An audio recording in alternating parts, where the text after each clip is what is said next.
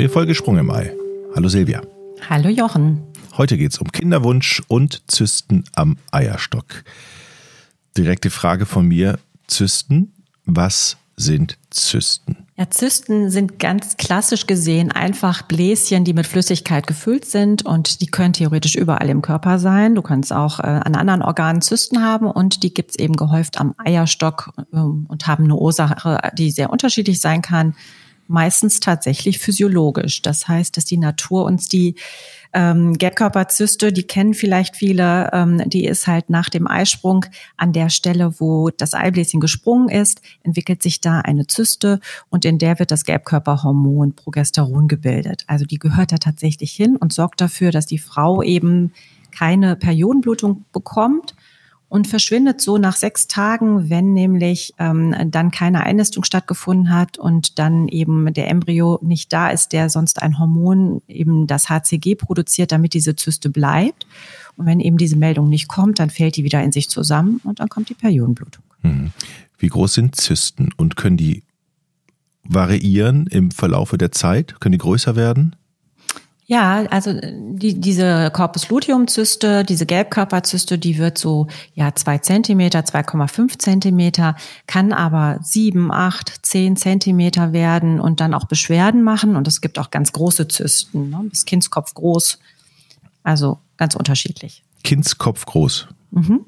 Gibt es. Die sind dann manchmal mit äh, so Schleim gefüllt. Das hat dann aber eine andere Ursache. Mhm. Du hast eben gesagt, Ursache psychologischer Art. Nee, physiologischer. Äh, physiologischer Art, du hast recht. Ähm, was sind denn da die, die Haupt, Hauptursachen in dem Bereich? Ja, also wenn das jetzt nicht physiologisch ist, also eben diese Gelbkörperzyste, dann ähm, kann man Endometriosezysten haben. Über Endometriose haben wir ja schon gesprochen. Ähm, das ist ja Gebärmutterschleimhaut, die an Stellen wächst, wo sie nicht hingehört und die kann eben auch am Eierstock ähm, lokalisiert sein. Und ähm, dann blutet diese Stelle eben und kann nicht abfließen, hat keinen Zugang nach außen und es sammelt sich eben dieses alte Blut und füllt sich immer mehr und mehr und mehr von Monat zu Monat und dann mhm. bilden sich sogenannte Schokoladenzysten. Also wenn man die operiert und aufschneidet, dann äh, kommt da eben ganz altes braunes Blut raus. Was hat eine Zyste für eine Auswirkung also die Zysten, also wie gesagt, die, die, die physiologische Corpus luteum-Zyste soll eben nicht dafür sorgen, dass man eine Blutung bekommt. Und eben so eine Endometriose-Zyste, die kann dann äh, vor Ort ähm, dazu führen, dass du einen ständigen Reiz hast und das so ein Entzündungsreiz, obwohl keine Bakterien da sind. Und ähm, dann kann es da zu Verklebungen kommen und ähm, teilweise auch eben mit der Umgebung zu Verklebungen, dass eben der Eileiter dann ähm, sich nicht mehr frei bewegen kann. Die können Schmerzen machen. Und eben, wenn es eingeblutete Zysten sind, das kann nämlich auch mal sein, dass beim Eisprung ähm, eben eine Stelle am Eierstock einreißt, wo ein kleines Blutgefäß ist und dann füllt die sich eben nicht mit Flüssigkeit, sondern mit, mit Blut auf. Und ähm, das kann auch mal platzen und wehtun. Ähm, und eben, ähm, das merken die Frauen teilweise mit starken Unterbauchschmerzen und Ziehen. Hm. Was für einen Einfluss haben die Zysten denn eigentlich auf den Kinderwunsch, den ich dann habe? Wie beeinflusst der den? Ja, also ähm, meistens, also diese physiologischen Zysten können dazu führen, ähm, dass du keine Blutung bekommst, dass eben die Blutung ähm, nach hinten verzögert wird und dann kannst du eben zum Beispiel mit einer Behandlung nicht neu starten. Die meisten ähm, Zysten haben gar keinen Einfluss auf den Kinderwunsch. Ähm, Endometriosezysten natürlich ähm, können dazu führen, dass ähm, eben durch diesen Entzündungsreiz, wenn jetzt die Eileiter verklebt sind, dann kann man auf natürlichem Wege nicht schwanger werden zum Beispiel. Ne? Dann haben die schon Ärger im, im Vorfeld gemacht und das behindert dann den Kinderwunsch oder kann auch die Ursache sein, warum eben der Kinderwunsch noch nicht erfüllt ist. Mhm. Ist es dann auch sinnvoll, die wegzumachen oder Ja, also wegmachen würde ich die immer, wenn sie wehtun, also wenn du Beschwerden hast. Mhm. Ähm, wenn sie harmlos sind, also man ähm, die die Diagnostik der Wahl ist, äh, ist halt per Ultraschall, also man guckt sich die an, man kann die auch über äh, längere Zeit beobachten. Der Frauenarzt bestellt die Patientin dann in regelmäßigen Abständen ein und dann sieht man eben verändert die sich, wird die kleiner, wird die größer und braucht vielleicht ein bisschen Geduld auch dazu. Wenn die keine Beschwerden machen und sich nicht verändern und nicht auffällig aussehen, Und auffällig aussehen heißt zum Beispiel, dass da Binnenstrukturen in dieser Zyste sind. Die sind normalerweise, kann man sich die vorstellen, ähm, ganz schwarz im Ultraschall dargestellt. Und wenn da aber Strukturen darin zu sehen sind, ähm, oder die eben schnell wachsen, dann ähm, sind die auffällig und dann rät man eher zu einer Bauchspiegelung dann und lässt die wegmachen. Und klar, immer wenn die Schmerzen machen oder manchmal, wenn die geplatzt sind, dann kann das auch sehr akut sein, dass die Patientin wirklich, man nennt das auch akutes Abdomen hat, richtig starke Schmerzen und sich krümmt und dann als Notfall in die Klinik kommt und dann kriegt sie notfallmäßig sogar eine ähm, Bauchspiegelung. Wie diagnostizierst du Zysten in der Regel? Sind das oftmals dann auch Zufallsbefunde oder wie gehst du da vor? Genau, also es sind äh, oft Zufallsbefunde, wenn keine Symptome da sind. Beim Ultraschall ähm, werden ja die Eierstöcke dann gescannt sozusagen und dann fällt das auf, dass da ähm, eine Zyste ist. Was siehst du dann im Ultraschall? Beschreib mal das Bild. Also ist das? Ja, also das, das ähm, sind wie gesagt so mit Flüssigkeit gefüllte Bläschen. Das ist ein schwarzer Kreis. Mehr mhm. sieht man da gar nicht in, in, verschiedenen Größen und dann unterscheidet man eben, ist da eine Wand drin, ist der glatt, ist der krisselig am Rand, ähm, ja.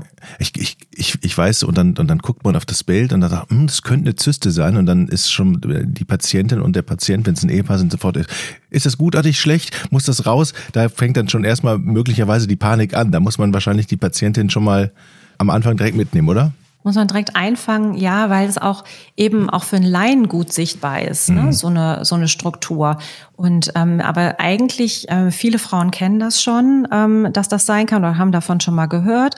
Und ähm, wie gesagt, wenn die harmlos ist, dann sagt man, okay, kommen Sie in drei Monaten wieder oder in einem halben Jahr, je nachdem wie der Befund ist. Und ähm, dann kontrollieren wir das mal. Hm, also das, man muss es beobachten und dann entscheidet man sukzessive, wie sich das entwickelt. Genau. Es gibt auch gutartige Zysten, die komisch aussehen. Ne? Da wäre zum Beispiel die Dermoidzyste. Das ist ähm, auch oft ein Zufallbefund. Das ist ein Keimzelltumor. Also Keimzellen sind Zellen, aus denen sich alles, alles entwickeln kann. Und ähm, wenn man die operiert, ähm, dann können da Haare und Zähne und Knochen drin sein und die können theoretisch auch überall am Körper sein, sind aber oft am Eierstock und ähm, kann man auch im Hoden des Mannes finden, solche Keimzelltumore. Und das ist einfach eine Fehlanlage ähm, aus der Embryonalzeit noch. Moment, die entwickeln Zähne, Muskulatur, Knorpel mhm. und Haare möglicherweise? Mhm, genau, Keimzellen können ja zu allem mhm. werden. Also mhm. die, die sind, man nennt das pluripotent, die können sich zu allem entwickeln. Und ähm, wie gesagt, die entwickeln sich dann ja, zu Haaren zum Beispiel und dann holst du so eine Zyste raus und dann sind da Haare drin. Aber dann ist das, aber auch gut, wenn die dann raus sind, oder?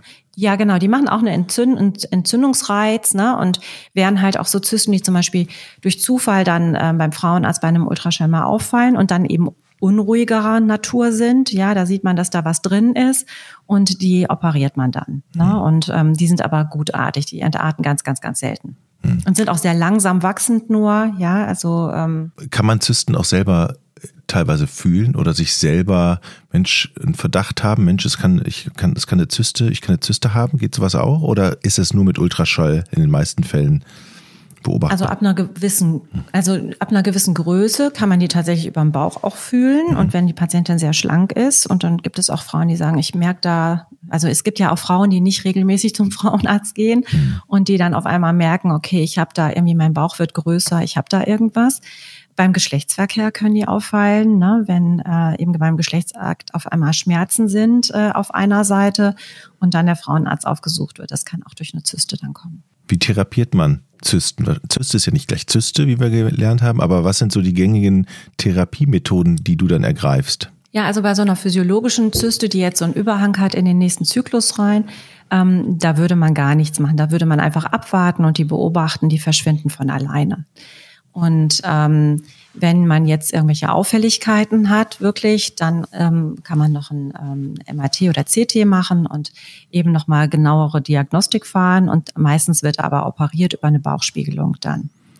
Und ähm, hormonelle Zysten, die, also es gibt ja auch Zysten, ähm, jetzt die Endometriose-Zysten zum Beispiel, wenn die kleiner sind, aber man annimmt, die Patientin hat eine Endometriose, dann würde man vielleicht Pillenpräparate nehmen. Also man ist eigentlich sehr zurückhaltend mit Operationen, weil jede Operation natürlich auch Risiken hat. Ne? Nur wenn eben äh, die Patientin bestimmte Beschwerden wie Schmerzen hat oder Probleme hat oder eben man den Verdacht hat, es könnte auch mal was Bösartiges sein oder aber auch wenn Zysten eine bestimmte Größe überschritten haben, so alles ab fünf Zentimeter, da weiß man, okay, wenn die jetzt platzt, ähm, dann kann es zu einer Blutung kommen und zu einer unnötigen Notfallsituation dann für die Patientin. Da würde man prophylaktisch sagen, okay, Sie haben jetzt hier so eine Größe und die verschwindet einfach nicht. Ähm, wir würden dazu raten, die dann zu entfernen. Und die Operation, also eine Bauchspiegelung ist nicht schwierig. Ähm, und man schlitzt dann nur diese Zyste auf und nimmt, ähm, man kann sich das vorstellen wie so ein kleines Häutchen, also wie so ein Luftballon, der im Eierstock drin ist und dieses kleine Häutchen nimmt man dann mit raus und verschließt die, äh, den Eierstock wieder und Mhm. Dann war es das. Jetzt nochmal zum Thema Kinderwunsch zurück. Im Prinzip beeinflusst ja der Befund einer Zyste dann wahrscheinlich auch das Timing. Und also es hat ja auch einen gro großen Einfluss möglicherweise auf den, auf den Kinderwunsch und die Planung dann. Ja, wenn so eine Zyste hormonell aktiv ist, dann äh, kann die tatsächlich das Timing auch beeinflussen oder einen Zyklusstart verschieben. Ja, das, hm. das kommt auch mal vor. Was gibt es noch zum Thema Zysten zu sagen? Oder haben wir alle Varianten der Zysten abgehakt? Weil es gibt ja, wie du gesagt hast, es gibt ja eine Menge. Es gibt eine Menge, genau. Und die, diese ähm, bösartigen Zysten oder so eine Dermoidzyste, die sind super selten. Ähm, es gibt eben noch, was, was äh, wir auch schon besprochen haben, ist das polyzystische Ovar. Ne? Mhm. Aber das sind ganz, ganz kleine Zysten. Da sagt man einfach, okay, das sind eher Zystchen. Ja, die sind ja oft unter einem Zentimeter groß. Und da ist das ganze Ovar dann mit so kleinen Bläschen, sieht aus wie so ein Schweizer Käse. Ähm, die sind, das sind also quasi die beginnen, äh, die Antralfollikel, die sich so langsam entwickelt haben und eben nicht weiterkommen und sich da stauen. Ähm, das ist völlig ungefährlich und ähm, da würde man jetzt auch nicht operieren unbedingt. Hm.